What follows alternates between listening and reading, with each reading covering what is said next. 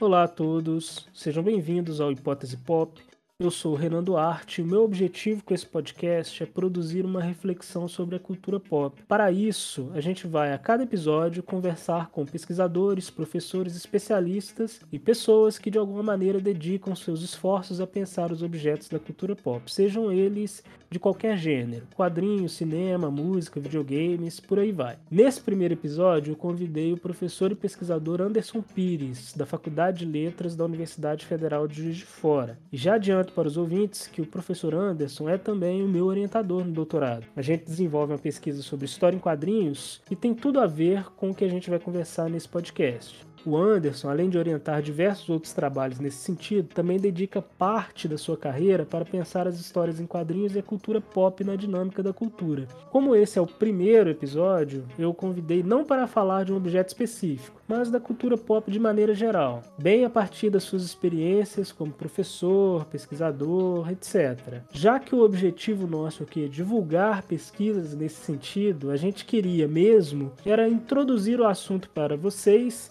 que se interessam em pensar a cultura pop a partir desse lugar da academia. A gente teve uma conversa muito legal, o Anderson falou bastante sobre a relação entre a cultura pop e os quadrinhos, que é mais o objeto de pesquisa dele. Discutimos a questão da subversão, o lugar do artista nisso tudo, como que a cultura pop se relaciona com a cultura de massa, quais as diferenciações. O Anderson também é escritor de literatura de horror. Em 2018, ele lançou seu primeiro romance, chamado Malditos, que é uma espécie de horror gótico existencialista. E ele comenta um pouco sobre isso, e o que, que seria isso. E agora está lançando o segundo, Edifício Dante, que ele diz ser mais arrojado em muitos aspectos. Uma característica de sua obra é conseguir mesclar citações tanto da cultura pop quanto da cultura erudita. Então a cultura pop tem muito a dizer no seu processo criativo. E aí, mais para o final, ele comenta sobre isso. É isso, pessoal. Eu espero que gostem e aproveitem a conversa.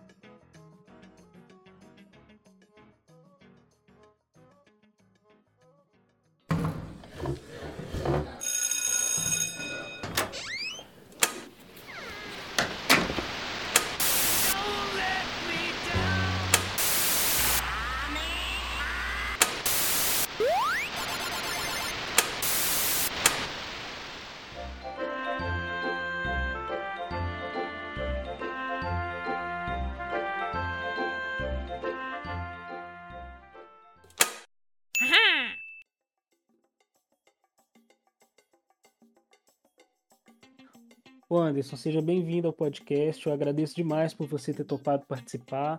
E o objetivo é aquele que eu te falei, né? É a gente conversar um pouco aqui nesse episódio sobre a cultura pop de maneira geral, mas para a gente fazer uma introdução ao projeto, né, do podcast e pensar um pouco, começar a refletir sobre esses objetos, sobre o que é cultura pop, como que ela se manifesta, como que ela chega na academia, qual que é a relação dela com a academia. Para começar, eu acho que seria legal a gente conversar um pouco sobre qual que é a sua relação com a cultura pop, como que você se aproxima da, da, do- da cultura pop, qual que é a sua história com isso. E pode ficar à vontade aí. Primeiro, assim, Renan, a honra é toda minha, né, por é, estar junto aí contigo nessa nova empreitada, né? Desejo muito sucesso Acho uma iniciativa da sua parte muito corajosa, muito louvável, muito arriscada também, né? Discutir é, a cultura pop e, e, e, ao mesmo tempo, né? É, no universo da pesquisa acadêmica, né? já que no momento, assim, a gente tem uma, uma área de tensão muito forte entre pesquisadores de quadrinhos que são acadêmicos, professores, e, de um outro lado, influenciadores, né? leitores de quadrinhos, que também têm canais no YouTube, que também têm podcasts que discutem a cultura dos quadrinhos, até num sentido mais amplo, como você disse, a cultura pop no sentido geral. Eu acho até que esse termo ele começou a fazer mais sentido, pelo menos para mim, hoje, do que algum tempo atrás. Eu acho que eu vou começar por aí, né? Essa questão a respeito do, do, do que significa cultura pop, assim, no meu entendimento e na minha vivência, tanto com, como acadêmico, estudante de letras, como professor, como pesquisador, como autor, enfim, todas essas facetas, digamos assim, elas são facetas ao mesmo tempo profissionais, mas elas se unificam na própria pessoa e na trajetória da pessoa, né? Do indivíduo, na sua própria biografia. Eu comecei assim a adentrar o que é hoje considerado cultura pop muito muito jovem, muito criança, né? Eu comecei a ler histórias em quadrinhos assim com eu, sou, eu nasci em 1972, então comecei a colecionar histórias em quadrinhos assim de verdade ali por volta dos meus sete anos assim, em 1980, tá? Infelizmente eu não tenho quase mais nada dessa coleção eu vou explicar por quê. Porque ela foi queimada quando eu tinha 15 anos. Então, dos meus, digamos assim, dos meus sete anos ali, 1990 até os meus 15 anos, aí são né, quase oito anos de coleção do que era publicado no Brasil, em quadrinhos, que era basicamente Heróis da TV. Eu lia muito também Superaventuras Marvel.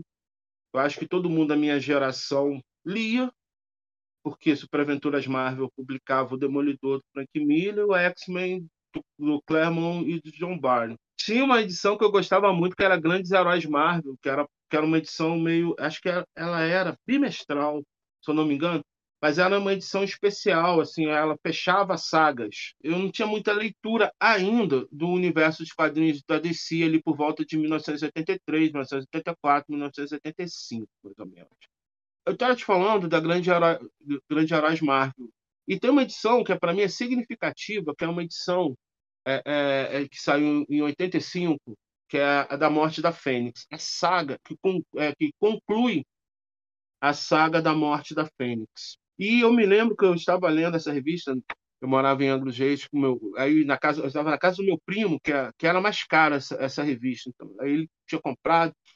E a gente estava lendo ao mesmo tempo que estava rolando Rock em Rio, sabe? Eu não me ligava muito em rock, em rock nessa cultura do rock and roll, como depois eu passei a me ligar.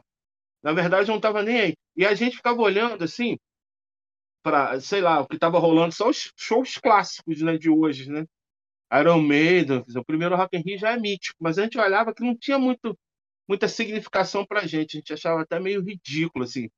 Né? Depois o meu primo virou o maior metaleiro, fã de Iron Maiden, mas na época a gente não não estava ligado naquilo. O que a gente estava ligado era realmente a, a coisa mais importante para a gente daquele ano, daquele verão, foi Grandes Heróis Marvel com a morte da Fênix. Tipo, Iron Maiden e CDC, ah, Dani, isso aí pra gente não significava muita coisa. Se você tivesse que definir, assim, pensando nessa perspectiva do agora e do anterior, como que você definiria, definiria cultura pop? que, que ela se diferencia, assim, por exemplo, da gente pensar as outras manifestações de cultura, por exemplo, a cultura popular, cultura erudita, uma visão mais clássica, assim, mais tradicionalista da cultura. Como que você, da sua experiência, faria essa diferenciação? E é que existe, é, né, essa diferenciação também. Existe, existe. E eu acho que no momento, no atual momento, a minha percepção é o que a gente chama de cultura pop é algo muito mais consumista do que se imagina, ou do que se aceita. Né? O que, uhum. A gente define hoje de cultura pop, ela é muito ligada a um universo de consumo de produtos. No quadrinho, o lance do ônibus, né? do, do das edições capa dura, né? das edições especiais. Eu vejo muita gente, assim, às vezes. Assim, é, é, tem uma questão na cultura pop também, que aí eu acho legal, porque envolve um certo conflito geracional. Nesse conflito geracional, ele, ele, ele, ele é colocado muito na, a partir da ideia de consumo e de poder aquisitivo relacionado às gerações. Quero dizer o seguinte: eu vejo muito, sim, muitas muitos canais, assim, já vi essa discussão no canal lá do Vinícius, do Dois Quadrinhos, que é um canal que eu curto pra caramba, eu sigo já há anos. Houve uma época que, que isso gerou um debate muito intenso lá no canal, em que se discutia muito o, o, a questão do valor do preço das edições, né? Da edição absoluta do, do Monstro do Pântano, se é necessário ter uma edição absoluta do Monstro do Pântano, porque já tem tantas e tantas edições do Monstro do Pântano do, do Moore, é lógico. E aí a justificativa era muito geracional. Hoje, o que a gente pensa como cultura pop é de fato uma coisa muito ampla, muito, muito diversa, e você tem é, várias gerações de leitores mas basicamente tudo gira muito em termos de uma visão do produto, do consumo do produto, do que uma visão, vamos dizer assim, mais teórica, mais acadêmica, né? Um elemento que insere, na minha perspectiva, que insere um pouco o universo da cultura pop, agora de um modo geral, não só quadrinhos, mas música, discos, é, cinema, de, num universo tradicional também é, é, é, da arte ligada a essa coisa da, do culto ao objeto, né? E dessa uhum. coisa para ficar, essa coisa que, que ah, eu quero ter uma edição absoluta porque essa, essa edição aqui ela vai durar, essa edição aqui é para ficar. Enquanto a, a edição, por exemplo, formatinho do Monstro do Pântano, essa edição ela, ela vai ela é perecível. A edição absoluta não é perecível. A edição de papel jornal, grampeada, né, mutilada, ela é perecível. Mas é o seguinte, a época do formatinho, a cultura de quadrinhos era uma cultura muito mais subversiva do que é hoje. O leitor de quadrinhos era visto com muita, sabe, é, é, é, o leitor de quadrinhos é, participava de uma certa cultura própria que veio dar o que a gente tem hoje. Né? Mas eu quero dizer, por exemplo, a Comic Con, hoje esse grande evento de consumo, que é o símbolo da cultura pop, é a Comic Con.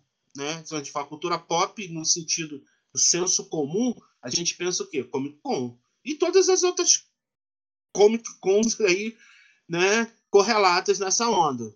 Que é muito como pensa rock no Brasil. Quando a gente pensa rock no Brasil, a gente pensa que rock in Rio. Né? Tem muita uhum. gente que acha que o rock no Brasil começou a partir do Rock in Rio, que antes não tinha. Agora, qual que é a, a questão que está aí embutida? Né? O quadrinho antes era uma leitura muito popular. Ele era barato. O leitor de quadrinhos, por ser barato, era um, era um leitor de uma classe média é, é letrada, de uma classe média letrada, tá? Não vou dizer periférica, não vou dizer baixa, porque não era, nunca foi, porque se você faz parte de um universo de leitores no Brasil, na década de 80, em que o analfabetismo ainda era é, um desafio, né? É lógico que as classes mais pobres, mais periféricas, né, tinham muito menos acesso à escola, mesmo a escola pública, né? Eu me lembro que eu, eu te falei que eu estudei escola pública, mas eu tinha colegas que não conseguiam ir à escola porque tinham que trabalhar. Mas, mesmo assim, o, o leitor de quadrinhos era um, um leitor que eu posso dizer assim, sociologicamente mais diversificado. E, ao mesmo tempo, as histórias em quadrinhos ela ainda não tinham esse status que tem hoje. Porque hoje, assim, você tem uma percepção do senso comum que é assim, tipo assim, ah, você é leitor de quadrinhos. Nossa, esse cara é muito inteligente, ele é leitor de quadrinhos. Essa percepção ela não existia em 86, 84, 85. Então, os quadrinhos nesse momento, sim, eles faziam parte realmente de uma contracultura ou de uma subcultura.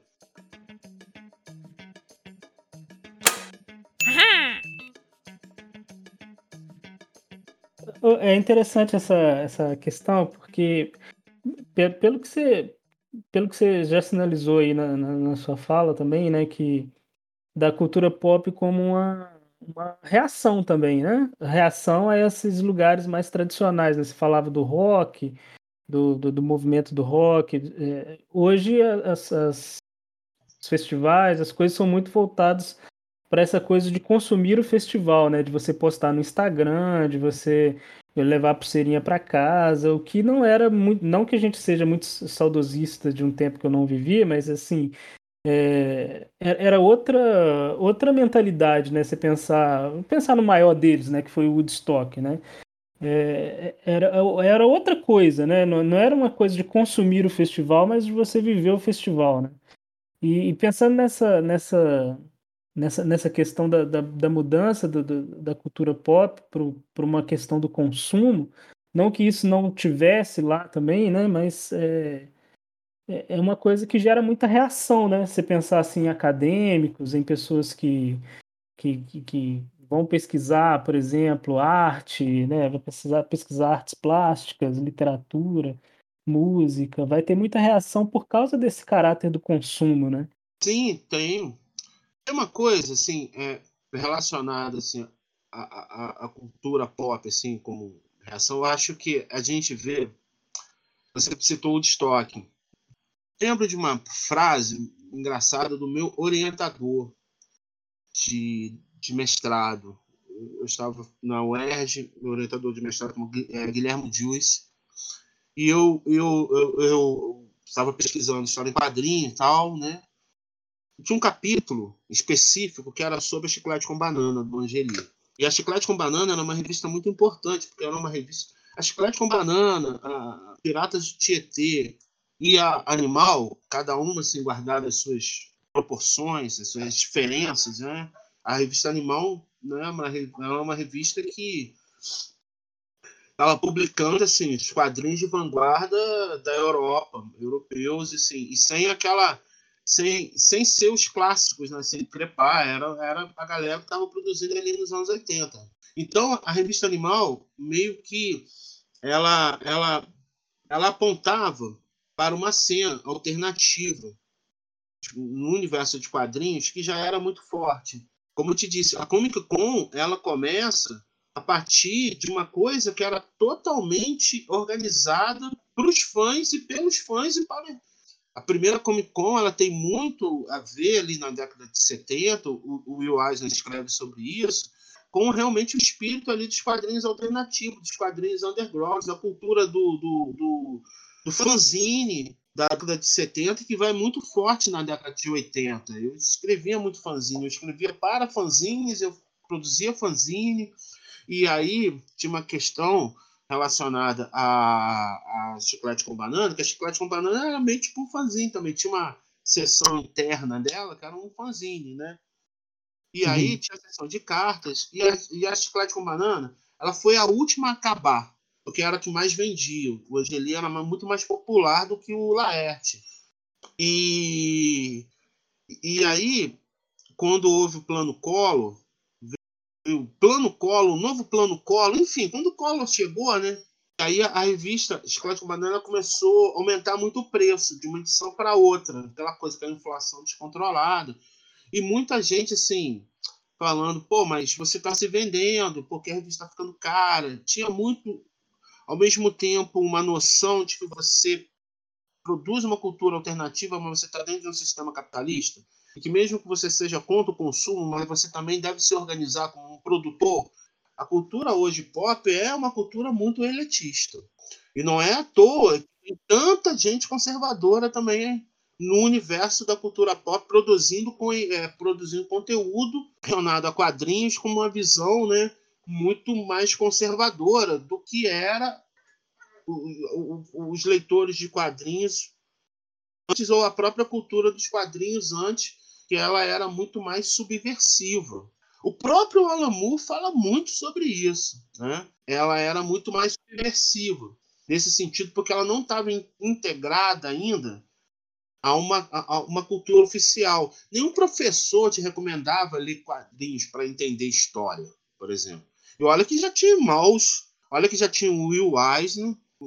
Não é como hoje, por exemplo, em que né, a leitura de quadrinhos é estimulada como um meio de conhecimento mesmo. Não, não era. E ao mesmo tempo, cara, isso, o fato de você não, não você não tá inserido dentro de uma cultura estabelecida, dentro de uma cultura, é, é, é, é, como a gente poderia dizer assim, mais normativa, isso era muito inspirador, porque você Né? Se você pega os, os artistas de quadrinhos dos anos 80 e início dos anos 90, são todos muito transgressivos. Se você pega o início do trabalho do Mutarelli, é muita transgressão. Angeli mesmo, mesmo o, o, a galera do Pirata Tietê, a, a Rancherox, cara. Rancherox hoje, quando sair a edição, eu tenho certeza que vai rolar uma polêmica desgraçada. Hoje, hoje como quadrinhos é uma coisa muito mais estabelecida dentro da cultura mais normativa, é, é, é, é recomendado por professores. Hoje você tem premiações literárias que têm premiações dedicadas a quadrinhos, né? como o Prêmio Jabuti, que tem uma, uma, um, um, setor dedicado. Você tem várias premiações à medida em que ele se torna parte né, de uma cultura que não é só é uma, é, é uma cultura pop, mas integrada a uma cultura normativa. Você passa a exigir do artista um determinado tipo de comportamento que reproduz uma certa visão moral ou ética ou política ou ideológica estabelecida. É muito complicado né, em termos de criação, porque se você para para pensar, por exemplo, a violência do Wolverine hoje não nenhum, nenhum, nenhum, nenhum roteirista trabalha mais dentro daquele foco. Hoje, hoje os roteiristas de quadrinhos eles são muito preocupados em atender uma certa agenda, uma certa demanda social, uma certa, não é? Olha, uma certa demanda de diversidade, etc. Que é, cara, um, um, avanço da sociedade? Sim, é um avanço da sociedade, mas a arte ela não, não, não tem que necessariamente ser um meio de reprodução da sociedade. Na maioria das vezes, a, a grande obra de arte ela é subversiva. Tipo Homero expulsando, tipo, desculpe, né? Platão expulsando Homero da República. O primeiro autor a ser cancelado da história do Ocidente foi Homero, por Platão. Por quê? Ó, isso aqui não é um bom exemplo. Você, né, é, é, o, o, o, Platão dizia para Homero, o Homero, ele, né, assim, dentro de uma, da nossa normatividade de pensamento, nosso compromisso com a verdade, a arte que o Homero produz é uma arte extremamente fantasiosa. Ela vai alienar os leitores da realidade. Né? O Homero nunca lutou na Guerra de Troia. Ele nunca foi general, ele não entende nada de estratégia, ele nunca foi soldado e escreve sobre guerra. O que, que o Homero está dizendo? Desculpe, o que, que o Platão está dizendo para o Homero? Oh, você não tem lugar de fala para escrever sobre guerra porque você nunca foi soldado. Você não tem lugar de fala falar sobre Deus porque você não é Deus. Né? Você não tem lugar de fala, falar sobre guerreiros, porque você nunca foi soldado, você nunca guerreou. Né? Para falar sobre conhecimento, você não é filósofo. Percebe? Então, sinto muito, você escreve bem, você é ótimo, mas não tem lugar aqui para você na República, não. Vou pedir para que você saia. Então, de certo modo, à medida em que o quadrinhos também ele passa a ser incorporado a um tipo de cultura, que aí sim é a cultura pop, que ela é mais consumista, ele também acaba por perder um pouco dessa sua selvageria e para se tornar duas coisas. Primeiro, uma coisa nostálgica ligada ao consumo de produtos e essa coisa do que eu quero que dure, esse culto do objeto, ah, a minha edição do Monstro do Pântano, a minha edição capa dura do Ótimo, pá, que a gente tem mesmo isso. Quando o Ótimo foi publicado, o, o, o, o Cavaleiro das Trevas, né? A gente não, ninguém, ninguém, ninguém saberia que aquilo ia fazer parte de uma de um acervo cultural. E ainda bem que faz, ainda bem que faz, né? Porque pô, é excelente né? a qualidade literária daquilo, pô, é inquestionável. Mas por outro lado, você ao mesmo tempo, você tem uma certa uma certa discussão política, porque os quadrinhos sempre foram políticos, mas uma discussão política que sempre parte de qual grupo eu não vou, é, é, qual grupo eu não posso incomodar. E daqui a pouco a galera não vai poder nem criticar o fascismo para não, incomodar os fascistas. Então eu acho que ao mesmo tempo, né, essa, à medida em que a cultura pop ela vai se estabelecendo como esse é, quase como um contraponto à cultura acadêmica, um grande contraponto à cultura acadêmica.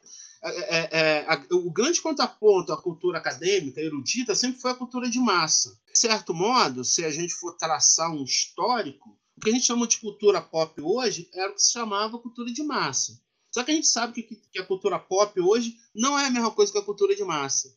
Porque tem uma coisa que diferencia a cultura pop da cultura de massa. Que a cultura de massa, ela não era, ela não alimentava esse espírito de culto. Basicamente, hoje, quando a gente percebe que a gente chama de cultura pop, o que é cultura pop? É o quê? Ah, quadrinhos. Quais quadrinhos? Ah, esse, esse, esse.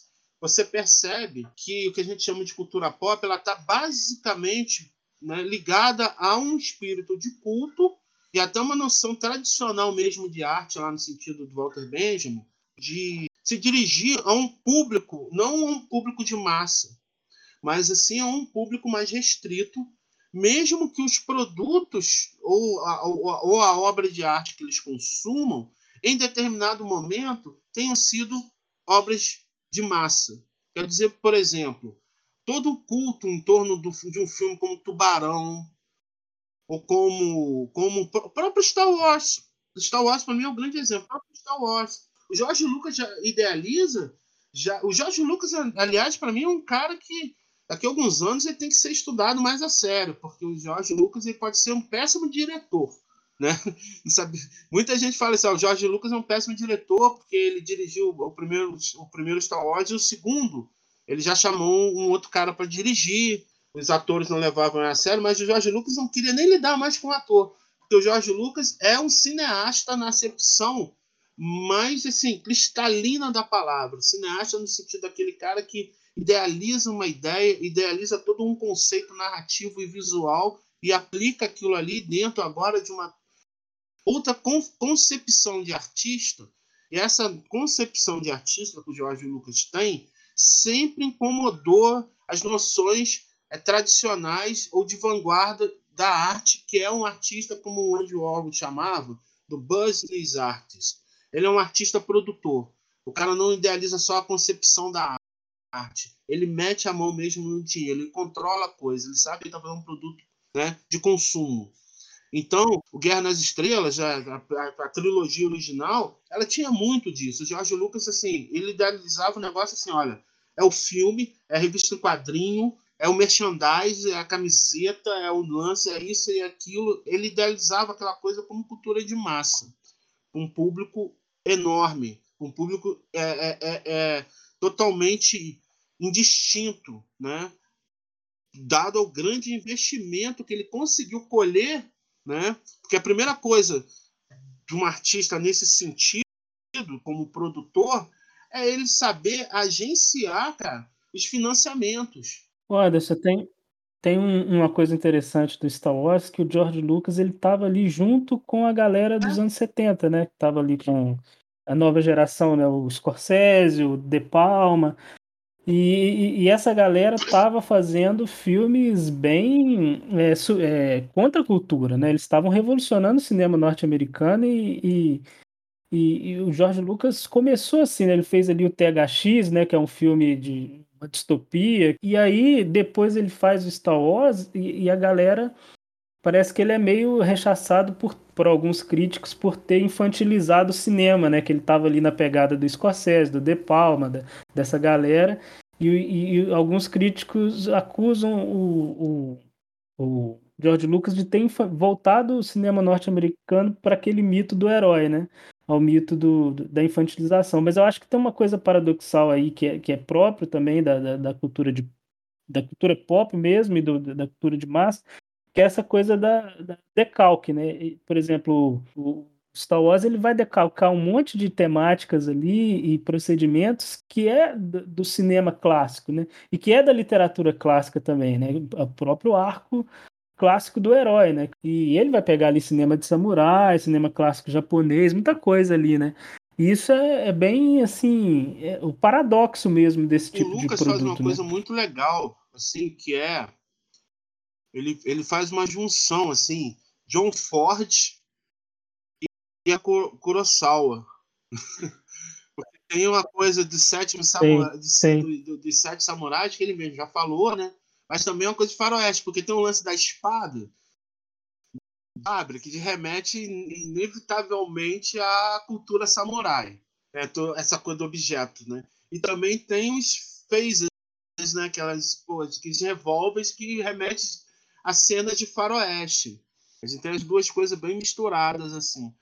O Lucas, cara, tem um livro muito legal, não sei se você já leu esse livro, se você conhece, que é, acho que sim, que eu já devo ter falado para você desse livro, eu falo desse livro geral, mas enfim, que é um livro chamado, é, é do, de, um, de um cara, de um crítico de cinema, chamado Peter Biscay, que é Como a geração de sexo, drogas e rock and roll salvou Hollywood. Esse livro é bem legal, ele conta os bastidores sim. mesmo dessa geração aí, né, da nova Hollywood, né? E o, o, o Lucas e o, e o, e o Spielberg, né? Eles, eles, eles, eles faziam parte da turma, mas eles não eram muito aceitos assim, totalmente na turma. O, o, o, Spielberg era bem mais novo do que a galera, né? O Spielberg era bem mais novo. O Lucas eu não sei tanto, né? E, e, e também eles eram mais caretas e todo mundo assim era o Spielberg, o Lucas e o Brian Palma. Eles eram mais caros, por incrível que pareça. O Brent Palmer fez o, o, o Scarface, né, tal, e os filmes. Mas o resto da galera ela é uma galera mais, mais louca, né, mais doida. Né? Dennis Hopper.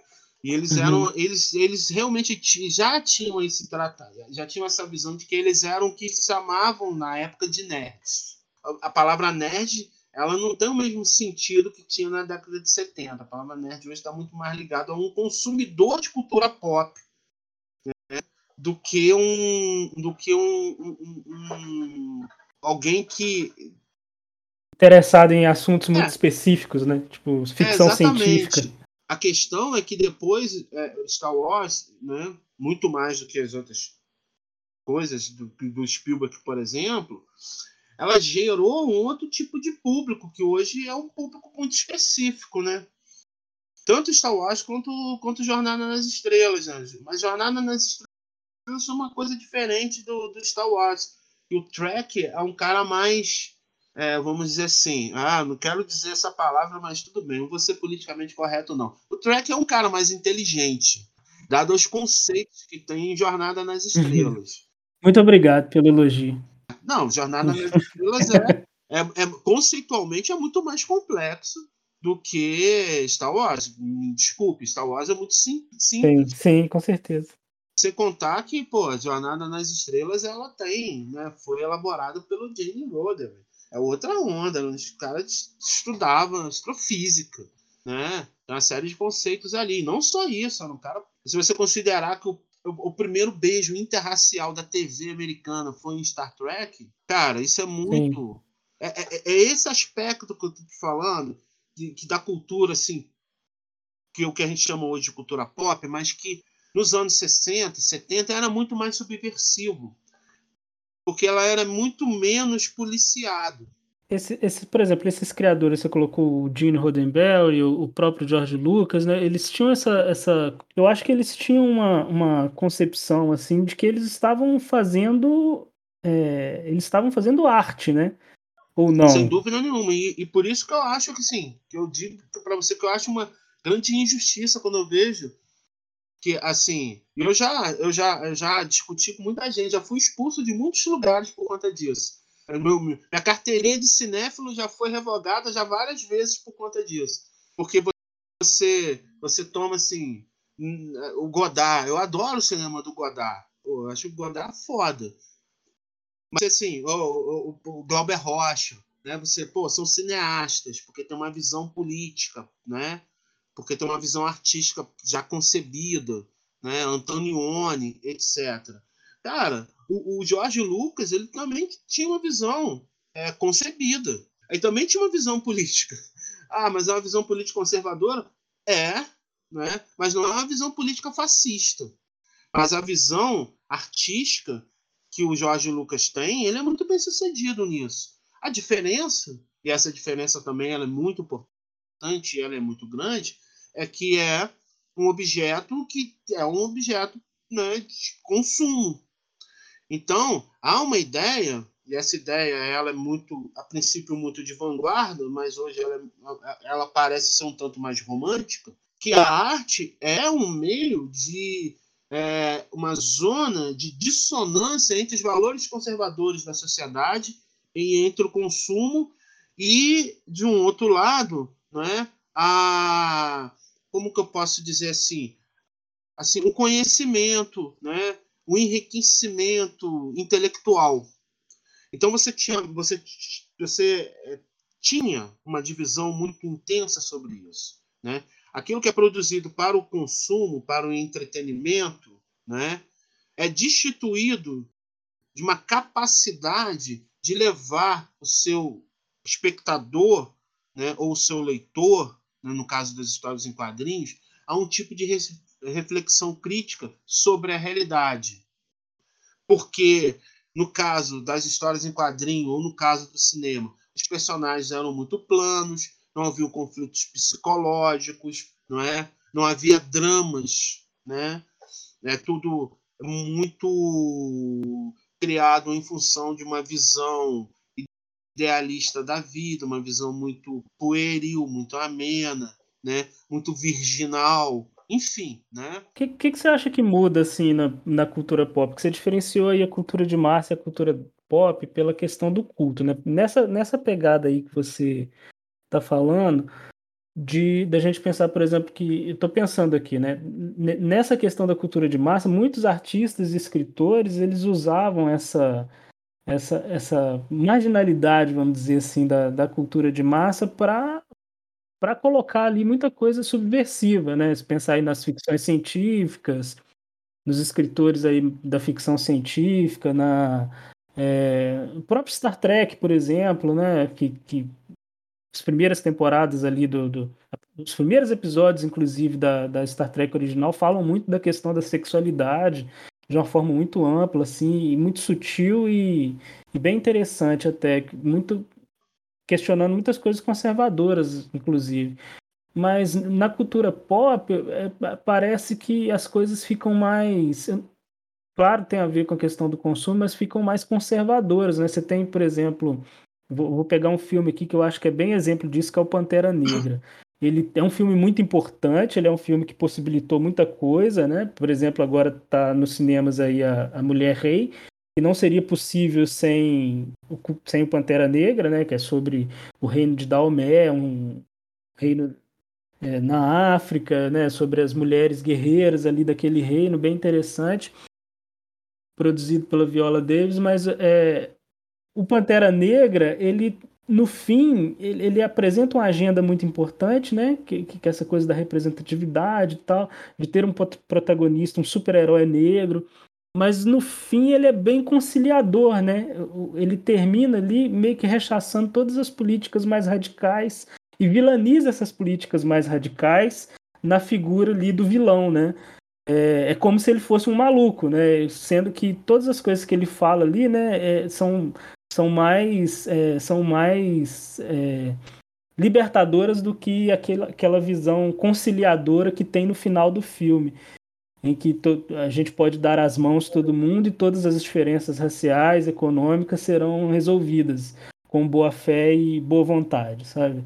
Como que, que, que muda assim na cultura pop que torna as coisas mais é, esse lugar de subversão muda assim? Ou como que você vê isso? Você concorda ou não? Eu concordo. Eu, eu...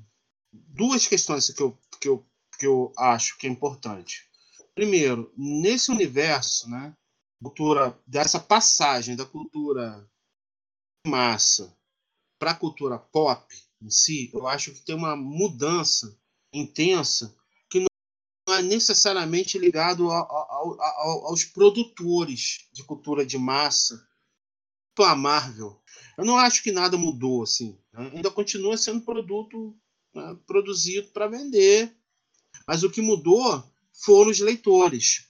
E aí eu acho que é uma coisa assim, geração para geração. Porque antes, a impressão que dava é que o cara que consumia assim, cultura pop, de um modo geral, o que a gente chama de cultura pop, mas consumia cultura de massa, que era seriados de TV, né, histórias em quadrinho, filmes de entretenimento, ficção científica, filmes de terror B, essas coisas todas, como elas já estavam claramente colocadas em um lugar de entretenimento, vou ver para me distrair, tal, tal, tal, né? enquanto que a grande arte estava em outro, em outro aqui, ó, aqui eu vou ver para pensar, esse cinema é cabeça, Filme de arte. Essa distinção de filme de arte e filme de entretenimento já era uma coisa assim. Isso aqui é o filme de arte. Cinema de arte, cinema de autor, papapá, né? Então, é, parece que aquilo é considerado uma fase. Sabe, quando tiver com 30 anos, 40 anos, você for pai, né, tiver emprego, etc., você não vai estar consumindo essas coisas porque o enredo que se tratava ali é o que o Alamo fala. Pô, é um enredo de para adolescentes de 12 anos. Caras, pô, fantasiados, trocando porrada. Certo? Basicamente é isso. Mas há uma geração, né, e aí há gerações sucessivas, que, que não só crescem lendo aquilo, quanto ainda né, localizam ali né, elementos importantes para sua constituição intelectual mesmo, para sua formação intelectual. Tão importantes quanto Shakespeare para um, um, erudito. Ou melhor ainda, porque isso é, isso é importante a gente pensar. Né? Por exemplo, um leitor do Sandman ele chega ao Shakespeare via Sandman. Isso é bom, é ruim? Enfim, né? Isso aí a gente pode discutir eternamente. Mas a questão é que a confluência está ali porque tem um cara que está né, tá fazendo essa, essa articulação. Então tem essa mudança do leitor né, de uma sociedade que se torna mais crítica, que é a nossa sociedade hoje. Então, ao mesmo tempo, esses caras como a Marvel, que tem um grande investimento nos seus produtos e precisam do retorno do produto, eles investem é, é, é, é em toda um, um, uma pauta que eles querem atingir esse público, sabe? mas ao mesmo tempo não querendo perder o público conservador, ou perder o público mais. aquele, aquele público que quer ver porrada. Eu não, não tô afim de ver. Eu não quero, como, como eu vejo muita galera, eu não quero lacração. Mas ao mesmo tempo a Marvel sabe que tem um público que quer lacração e quer mais representatividade. Né? Uhum. Né? Então, você. Aí que é a coisa. A essência é, é, é, ainda é a mesma. Produção de produtos e consumo de produtos. Não é? A lógica não, não mudou muito. Então, ao mesmo tempo que eu atendo uma necessidade de uma sociedade ou de grupos importantes, é lógico que a, representatividade negra, quando ela passa por uma cultura de massa, quando ela passa para produtos de cinema, de televisão, é porque também né, o negro mal ou bem, né, a, a, comunidade negra, mal ou bem, ela tem um poder aquisitivo muito maior do que tinha na, no início do século, em que não compunha uma, uma, uma, uma, uma classe que era que consumia arte. Né? Hoje você tem. E, enfim, né? e quer se ver representado. Então, isso ao mesmo tempo é importante, porque demonstra assim, uma transformação da sociedade, uma sociedade uhum. mais crítica, porém, ela acaba tendo uma função de projetar um ideal que não existe, que é esse ideal conciliatório. E esse ideal conciliatório, ele não parte necessariamente de uma verdadeira visão política e ideológica sobre essa conciliação, mas sim na necessidade de manter um grau de pacificação para que o seu produto possa agradar a um público mais amplo possível.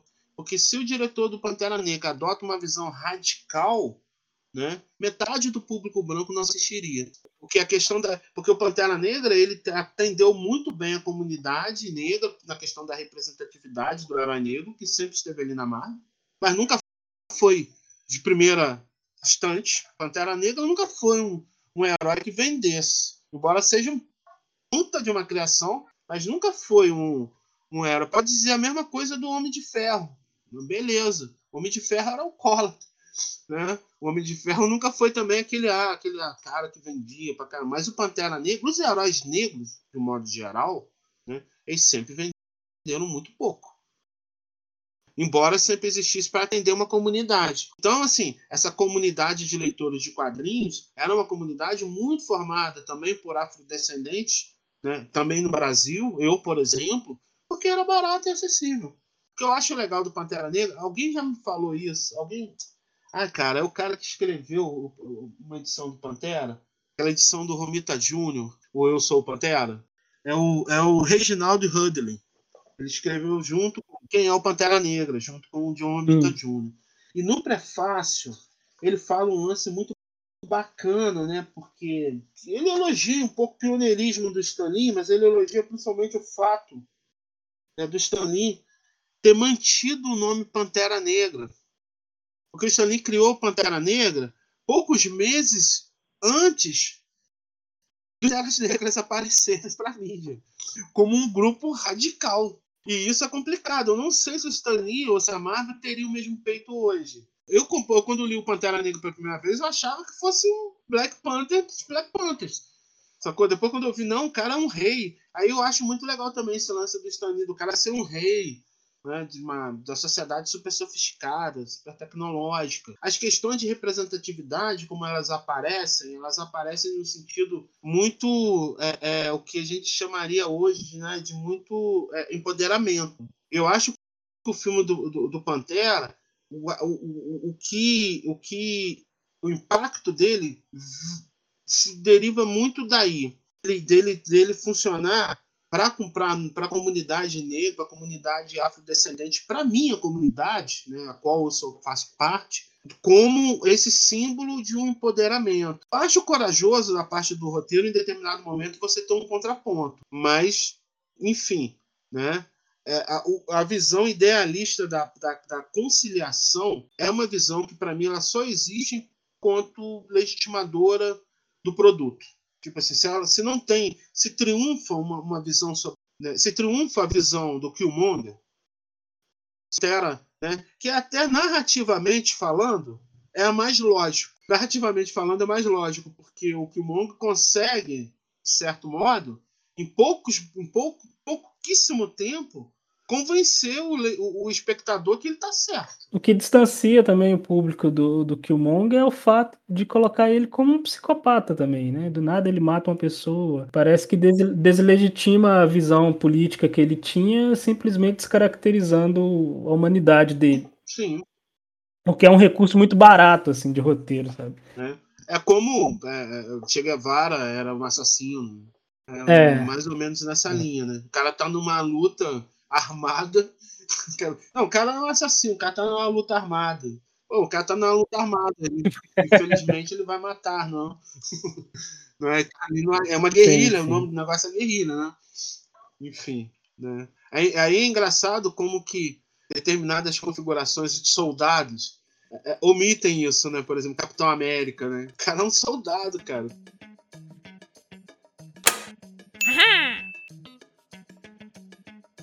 Sem querer me estender muito, mas eu, eu queria conversar sobre outras coisas de nessa questão do, da cultura pop. Que a gente já falou sobre a cultura pop como consumo, como culto, né? Eu acho que ela tem um recurso interessante que é o de fetichizar as culturas tradicionais ou populares, né? Que é que acontece, por exemplo, com Wakanda, né? Que é, Sim. E também a cultura erudita, né? Voltando ao Star Trek, por exemplo, você pegar o Capitão Picard do Next Generation, interpretado pelo Patrick Stewart, Sir Patrick Stewart, né? Ele é um homem é francês, né? Lógico, muito erudito. E mas toda vez que ele vai no holodeck, ele vai para viver, reviver as aventuras de novelas de detetive, né? Então, é como se o conhecimento do mundo resumisse no. O conhecimento da cultura resumisse na cultura de massa também, né? A gente vai fetichizar a cultura de massa também. Ela fetichiza tudo, né? A cultura pop, na verdade. Mas o contrário também acontece, né? Não, não na questão do fetiche, mas da citação, né? Por vezes o, o, artista ele, ele se vê nessa posição de usar a cultura pop como uma citação para construir a sua obra, né? E aí eu acho que é legal a gente falar também, se você já quiser falar um pouco também do, do da sua escrita, né? O, o Malditos, por exemplo, que é o seu primeiro romance, usa uma vasta é, citação de cultura pop e de cultura erudita, de clássicos, né? Os personagens ali conversam sobre, sobre rock, sobre é, cita Jean Grey da X-Men, cita Shakespeare. Como que você vê aí, eu já te pergunto como escritor mesmo, né? Como que você vê essa questão da cultura pop no fazer literário, né? Como que entra essa relação? quais são os conflitos ou não há conflito? O que, que você pensa sobre isso? E se quiser falar também um pouco sobre o seu romance, eu citei aqui o Malditos, né, que é o romance que você publicou em 2018. Acho que foi isso, né, 2018, e agora também você tá para publicar um outro, né, que é o o Edifício Dante. Edifício Dante. Se você quiser falar um pouco sobre isso, sobre essa relação, como que a cultura pop entra na sua escrita de alguma forma? Sim. É, é muito louco, cara, porque eu, no início, quando eu comecei a escrever, eu queria, verdade, escrever quadrinhos, ser um roteirista de quadrinhos. E tinha um, tinha um colega meu de, de, de escola, tal, que ele fazia fanzine e ele já era meio tipo assim, o New Adams da galera. Ele desenhava muito bem, assim, e tal. Né? Ele já era meio tipo uma estrela, assim, fazia umas coisas muito legais, assim.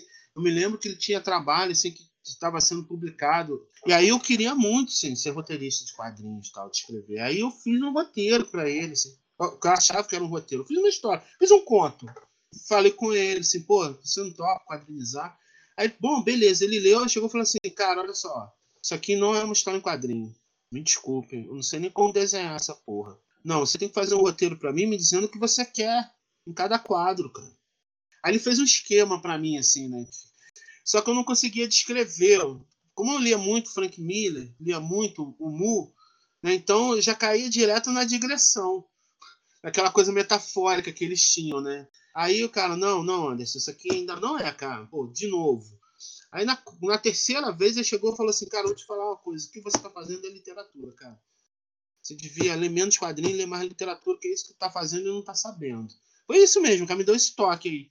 E meio que ali acabou também. Eu nunca mais. Essa, eu continuei sendo um leitor aficionado de quadrinhos, mas eu nunca mais tive essa pretensão, sabe? Ele acabou com meus sonhos. Anselmo, meu amigo, acabou com meus sonhos. Mas, cara, eu, eu, para mim, eu acho que não só eu, é porque eu vejo às vezes que eu vejo às vezes que tem autores que citam muita coisa da cultura pop, mas você está vendo que, que, que é uma coisa meio para ser esse mais moderno, mais descolado, mais menos acadêmico, sabe? Eu sou o contrário, eu não tenho problema nenhum uhum. com a uhum. palavra acadêmico, porque eu já sou muito fora da caixinha, entendeu? Quando me chamam de acadêmico, eu sinto até aliviado. Ai, beleza. O cara me colocou num lugar tranquilo, onde eu posso respirar, né? O Difícil Dante, eu acho que é o meu segundo romance, eu acho que ele, ele equilibra muito melhor do que Malditos essa amálgama de referências que fazem parte não só da minha formação, acho que faz parte da formação de todo mundo na cultura contemporânea.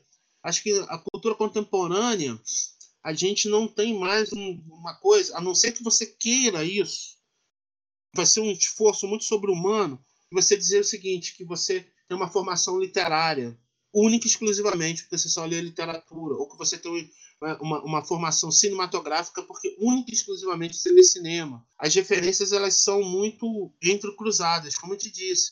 O quadrinho dos anos 80 era um quadrinho muito literário que a gente lia.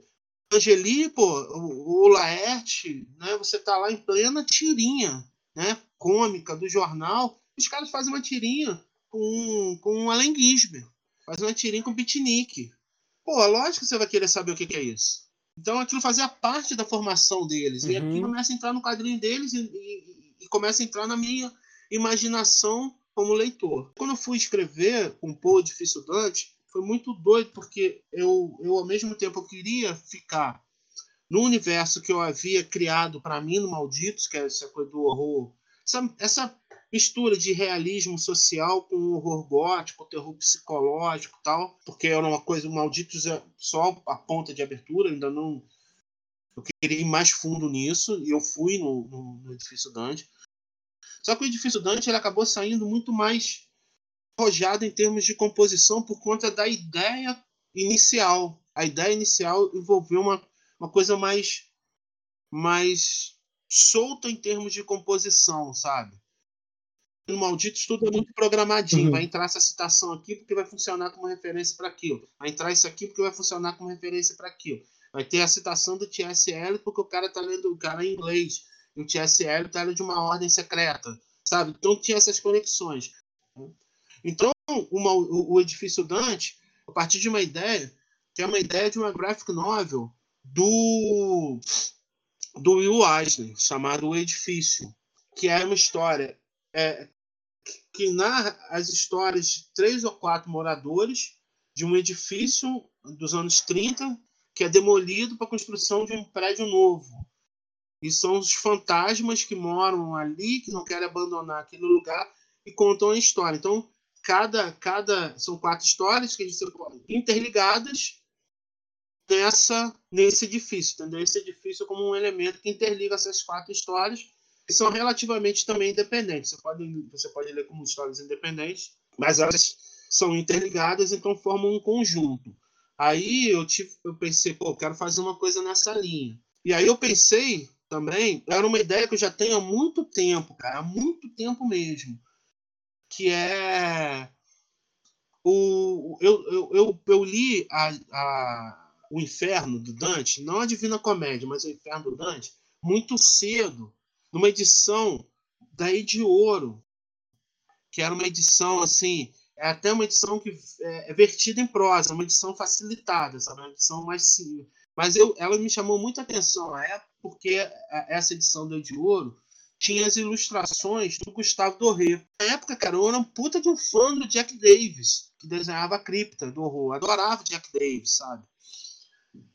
E eu sei lá, eu vi uma conexão né, entre aqueles desenhos, aquelas gravuras do Gustavo Doré, que é muito terror, iconografia ali do, do, do, do Gustavo Doré influencia muito a, a, aquela concepção visual do Hellraiser, do Clive Baker.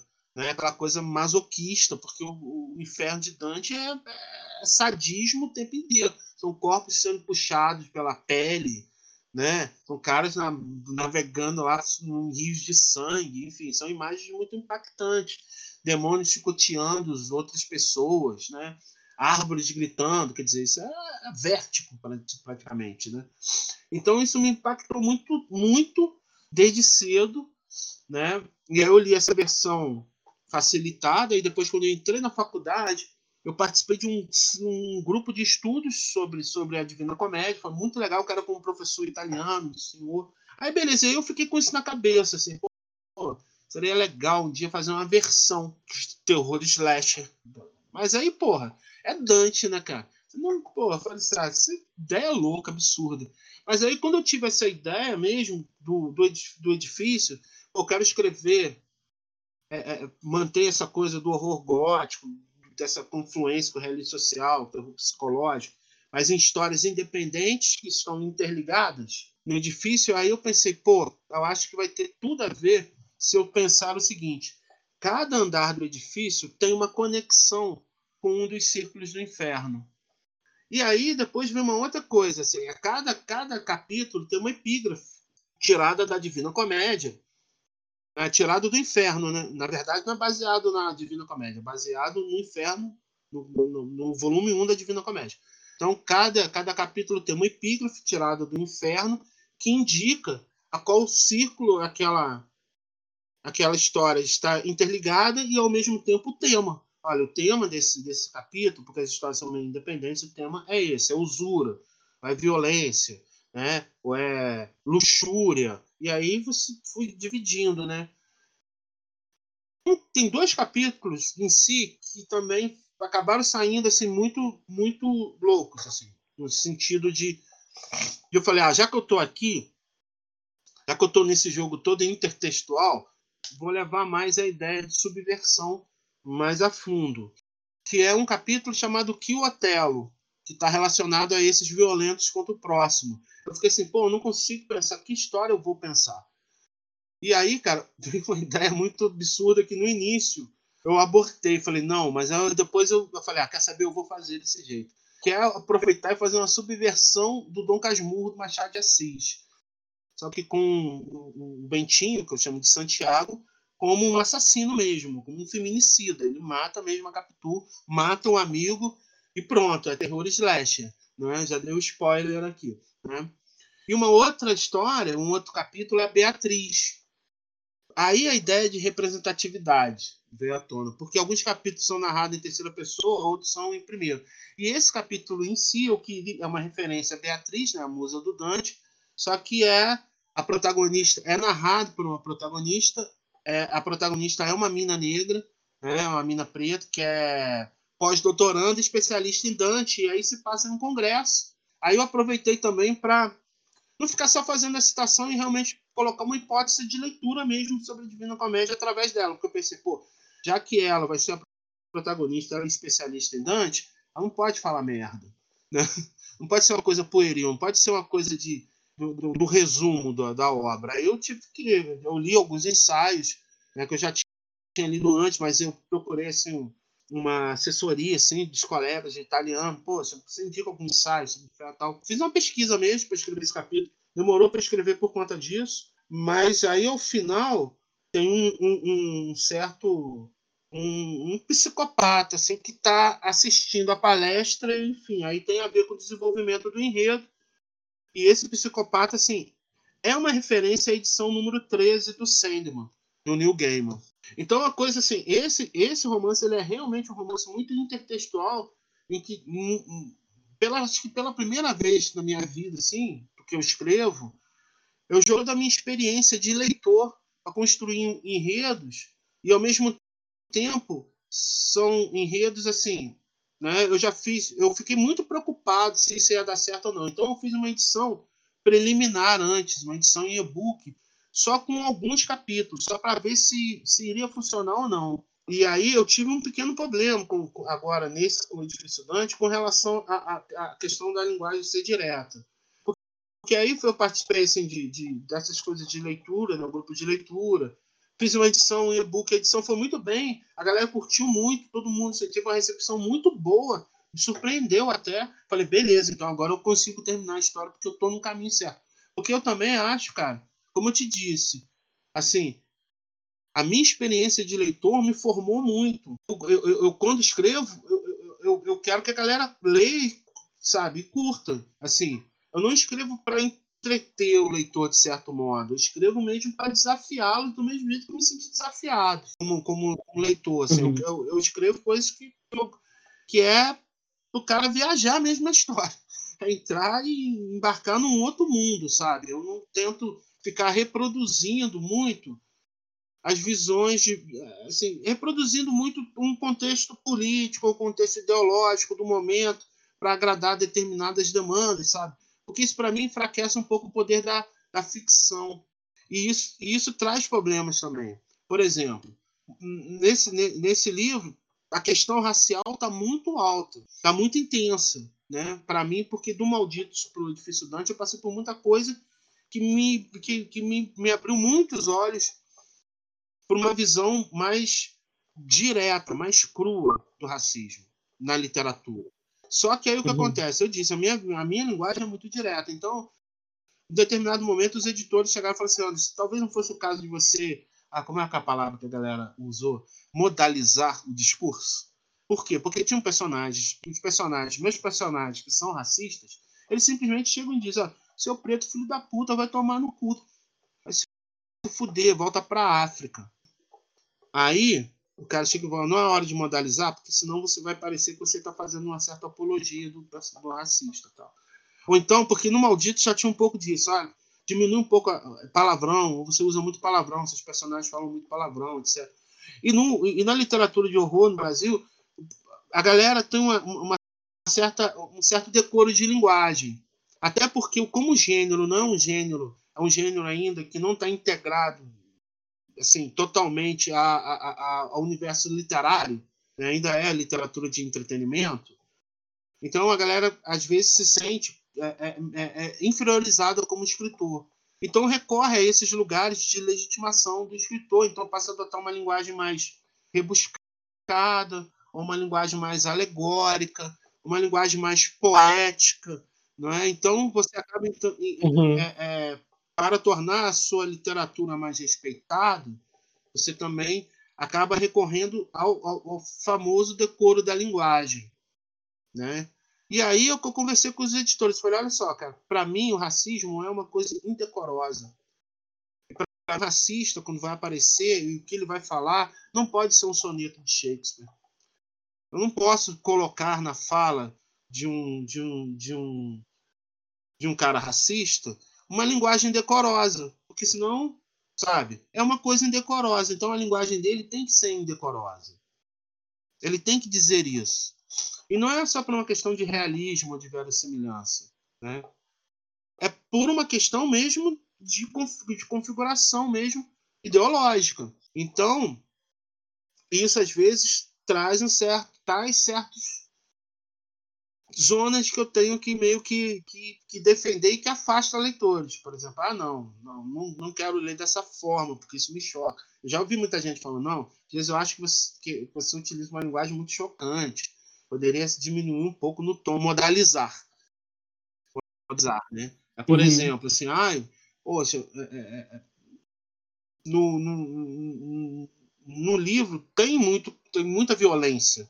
Né? Aí você, ah, pô, que você escreve é muito violento. Eu falo, pô, mas eu escrevo horror. E o lugar para você tratar da violência, o gênero, é, é o horror. Você quer tratar de feminicídio, né, como eu trato no livro, o gênero é o horror, o terror. Não é a poesia lírica. Sabe, você vai tratar do, do, do, do feminicídio pela via da poesia lírica, como a gente vê um monte de gente tratando, né? aí você tem que tratar uma coisa pelo decoro da linguagem, né? E aí você tem, porque a poesia lírica, ela inevitavelmente, ela caminha para o sublime. Percebe? Então, às vezes, fica uma coisa que você parece que a pessoa está tomando um tema para dar uma legitimidade de consciência política como escritor, e isso no Brasil é muito forte. A literatura brasileira exige muito isso. Mesmo do autor do entretenimento, mais puro entretenimento, ele tem que dizer em determinado momento que tem uma crítica social ali, ou que tem uma visão política, que ele está consciente do que ele está fazendo. Então, às vezes, eu acho que isso limita muito. Eu não sou um cara, por exemplo, que, que, que entendo de música erudita profundamente, ou que ouço, ou jazz. Né? Eu gosto de Miles Davis, eu gosto de Charles Mingus, gosto de John Coltrane. Mas assim, dentro de um universo todo, é, é muito limitado. Né? Então, as coisas que realmente fazem a minha cabeça, e, e nesse livro isso está muito evidente. Assim. Tem um capítulo personagem que é um quadrinista, que é um cartunista. Tem, tem um capítulo chamado Comediante. É óbvio que a referência é o comediante do, do, do Watchmen. É óbvio. Mas eu também me inspirei muito na, na vida do Péricles, né, que criou o Amigo da Onça. Não vou falar mais, senão vou entregar o, o final. E, e, e, tem uma discussão ali de quadrinhos e tal. Enfim, eu coloquei tudo ali da minha experiência como leitor, que faz parte da minha experiência de vida. Porque muitas vezes assim a gente fica assim, ah, eu quero colocar minha experiência de vida. Então você faz uma coisa biográfica, você vai contar dos seus dramas. Ah, da surra que você levou da tua mãe, do chifre que você levou da tua namorada, ou do chifre que você deu, ou do porra que você tomou. Você vai fazer uma autoficção, sabe?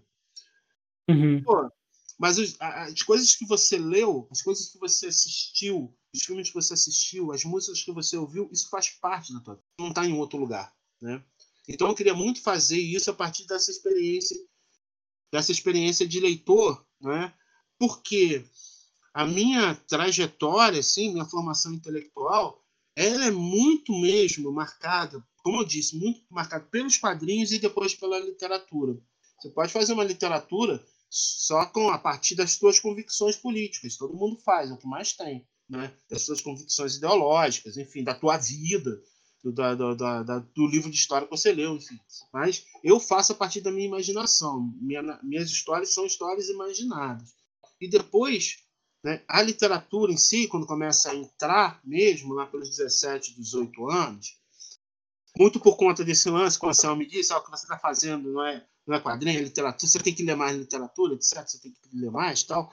Mas, mas ela surgiu em um momento muito importante, é aquele momento ali dos 17, 18, 19, em que é um momento, aquele momento de crise mesmo, de identidade, aquele momento de quem eu sou, aquele momento também de cobrança, sabe? Era, isso aí foi, sei lá, 1990, era muito complicado, sabe? E ao mesmo tempo, cara, eu era muito tímido também, eu tinha assim, eu já tinha muitas questões assim na minha vida complicadas, né? Pô, não é fácil você, você é negro, quer dizer, tinha muito preconceito com. Né? Eu, eu, durante a minha. toda a minha trajetória escolar, sabe? Eu sempre fui. sempre teve essa onda. Final de semestre, final do. final de, final de, de ano e depois na faculdade, final de semestre. Sempre tinha um ou dois professores que vinham dizer para mim assim: Nossa, eu imaginava que você fosse outra coisa. Quando eu te vi pela primeira vez, que você fosse um doidão, um malucão, que não ia estudar, nem fazer nada. Mas agora eu vejo suas nomes, como você é dedicado. Nossa, você nem parece que é tão dedicado, sabe? Assim, só que no primeiro, dois dias de aula, aí chegava no final, ainda dizia isso para mim como se eu estivesse enganando ela. Como se eu tivesse, sabe? Como se eu não fosse eu mesmo, sabe? Porque eu não correspondi à primeira imagem, mas agora que eu não correspondi, que ótimo. Agora dá pra gente ser amigo. Agora que eu vi que você é inteligente, ou que você é, é estudioso, ou que você tem uma disciplina, ou que você é responsável. Nossa, que legal. Agora eu posso gostar de você. Então, sabe, você cresce ainda, pô, órfão. Meu pai morreu quando eu era pô, muito pequeno, com quatro anos. Quer dizer, então tem toda essa, essa coisa também da carência, de querer ser é, é, é, aceito, sabe? De querer, de buscar aceitação, de buscar meu lugar, né? E ao mesmo tempo, não, não, não, não, não é, é, ao mesmo tempo você nasce também, ao ver que você é negro, cara, aceitação é uma coisa complicada, né? Ainda mais nos espaços sociais, por exemplo. É, era muito difícil, assim. Então, imagina você com 17, 18, sabe? Encontrar seu lugar, seu lugar de expressão, um lugar onde você possa dizer assim: não, eu quero fazer isso, eu sou dessa forma. Quando todos os lugares, sabe, família, escola, sabe, amigos, todos estão querendo te, te dizer o seguinte: olha, você está errado, ou você não é assim, ou você é assado. E aí, cara, a literatura, ela foi um meio de expressão para mim, sabe? Então, quando eu comecei a escrever e apresentar as coisas que eu escrevia, foi muito legal, porque era a primeira vez eu, eu, eu estava fazendo uma coisa que não era para só aceitação, sabe? Quando eu escrevi, quando eu, eu, eu, me lembro assim, exatamente quando eu escrevi o primeiro romance que eu nem tenho, eu perdi totalmente, emprestei, eu perdi. Então, foi um campo em que eu podia realmente projetar, que eu, que eu me sentia assim, pô, é, aqui eu consigo projetar a minha personalidade, sabe?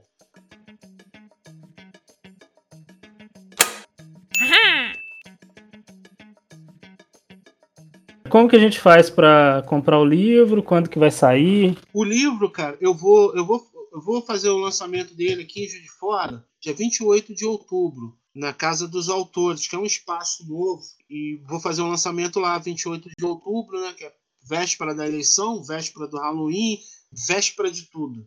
Né? Hum. Mas. E na internet? Na internet, pelo site da editora, é, a editora Penalux, né? Então é www.penalux com.br Vou colocar no link do, do episódio.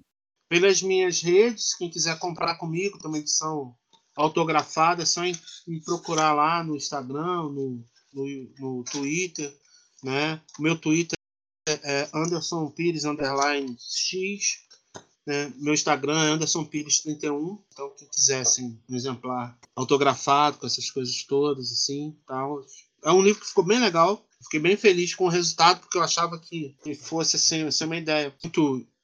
Porque a princípio parece uma coisa muito pretensiosa, mas é um livro que depois, quando, quando o leitor abre e lê, ele percebe que não é uma coisa é, erudita, pretensiosa, mas que é realmente uma coisa erudita. Né? Dante é, faz parte de uma cultura erudita, não, não é? mas que o leitor entra sim, e lê sem precisar necessariamente é, é, ler o Dante. Talvez ele vá ler depois. Não sei se eu vou fazer essa, esse serviço de utilidade pública para o Dante. Tomara que sim. Tomara que sim, tomara que sim. Bom, Anderson, muito obrigado, tá? Foi ótimo a conversa. Muito obrigado por aceitar participar do podcast. É um, uma coisa nova aqui que estou tentando fazer, né? Espero que dê certo. Obrigado, Renan. Agradeço pelo convite, pela oportunidade, por tudo mais, foi bem legal. Eu, eu que agradeço. Acho que vai dar super certo, cara. Desejo sucesso e já vou acompanhar, divulgar. Eu adoro podcast. Eu vou divulgar todos os outros episódios aí que pintar. Vou ouvir, assistir e comentar.